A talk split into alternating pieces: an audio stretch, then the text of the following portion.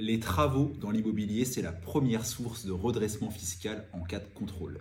Et ça à deux titres. J'ai eu l'idée du TikTok du jour suite à une discussion que j'ai eue avec un de mes clients euh, récemment qui sort de six mois de procédure de contrôle fiscal où malheureusement au final il a eu un redressement concernant des travaux et une déclaration de plus-value immobilière pourtant validée par son notaire. Et c'est pour ça, et je le dis à chaque fois dans, dans, mes vidéos YouTube, dans mes TikTok et ainsi de suite, attention aux catégories de travaux dans l'immobilier, aussi bien dans l'immobilier locatif que dans l'immobilier tout court, quand se pose la question de revendre un bien soumis à imposition des plus-values immobilières.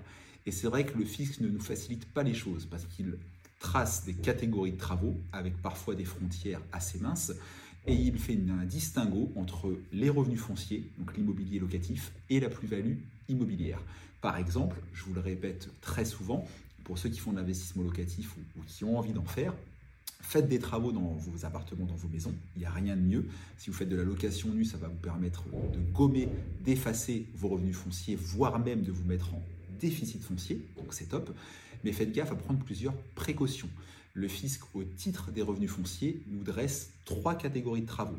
Et il part du principe que les deux premières sont déductibles de vos revenus fonciers, sous condition, et la troisième ne l'est pas. Pour faire simple, les travaux d'entretien du bien immobilier, peinture dans les appartements, ainsi de suite, sont déductibles. Les travaux d'amélioration ou d'apport d'un équipement nouveau adapté à la vie moderne sont déductibles, mais tous les travaux de construction ou d'agrandissement ne le sont pas.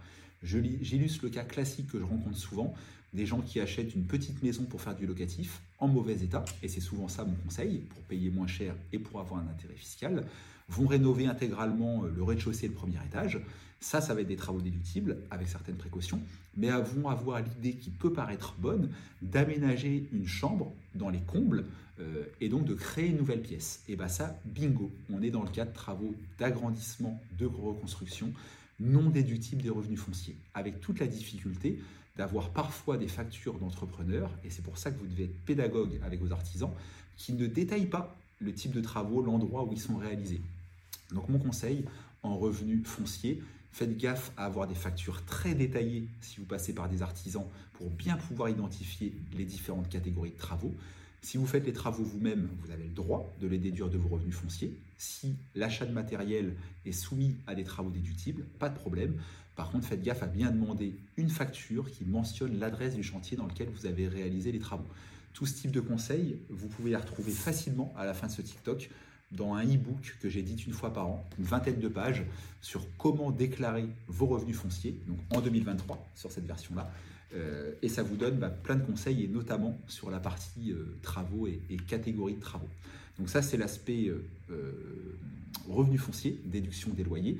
Et l'aspect qui pose aussi problème sur les travaux, c'est à la revente pour l'imposition des plus-values immobilières. L'exemple que je vous donne, que je vais vous donner, il est vache. C'est un, client à moi qui a acheté il y a quelques années un immeuble de rapport euh, qui savait que sous 3-4 ans, il allait le revendre. Donc il a fait des travaux dedans. Et certains travaux, il a fait le choix de ne pas les passer en déduction de revenus fonciers, parce que les travaux ne sont déductibles qu'une fois. C'est le principe de la non-double déduction. Et il a fait le choix de garder certaines factures pour les déduire de la plus-value. Il estimait que c'était plus intéressant de ne pas les déduire l'année N de ses revenus fonciers, mais de les garder un an ou deux pour, un an ou deux plus loin et les déduire lors de la revente. Chose qu'il a faite. Son notaire a validé un dossier de facture comme ça pour la plus-value immobilière, contrôle fiscal l'année suivante, et là, le contrôleur des impôts rejette deux factures, euh, une facture de rénovation d'une salle de bain et une facture d'entretien assez conséquent d'une toiture. Après quelques semaines de bataille, la facture de la salle de bain finit par être réintégrée par l'inspecteur des finances publiques. Donc comme quoi des fois il faut essayer de, batailler et de justifier. Mais la facture de la toiture, bel et bien boulée. Parce que au niveau de la plus-value immobilière, c'est l'inverse des revenus fonciers. Les travaux d'entretien ne sont pas déductibles, c'est les travaux d'amélioration et de construction qui le sont. Vraiment, rien n'est fait pour vous simplifier la vie, mais c'est un fait. Et là où c'est la preuve que c'est vicieux, c'est que euh, la déclaration de plus-value immobilière, elle est faite par un, notaire, un officier ministériel, et pour autant, bah, il avait validé cette facture-là, et ça a été boulé ensuite par euh, les finances publiques. Donc ça illustre bien qu'en fiscalité, euh, la frontière est, mince entre plein de choses, que c'est assez dangereux, et que je répète un conseil que je donne souvent, dès que vous avez un doute sur une déclaration fiscale, à la plus-value, au revenu foncier et ainsi de suite. Interrogez par écrit, je le répète trois fois s'il le faut, par écrit, par écrit, votre centre des finances publiques. N'appelez pas au téléphone. Vous allez voir, c'est du vécu. Vous allez appeler deux fois. Vous allez avoir deux interlocuteurs différents qui vont vous donner deux réponses différentes. C'est dramatique, mais c'est comme ça.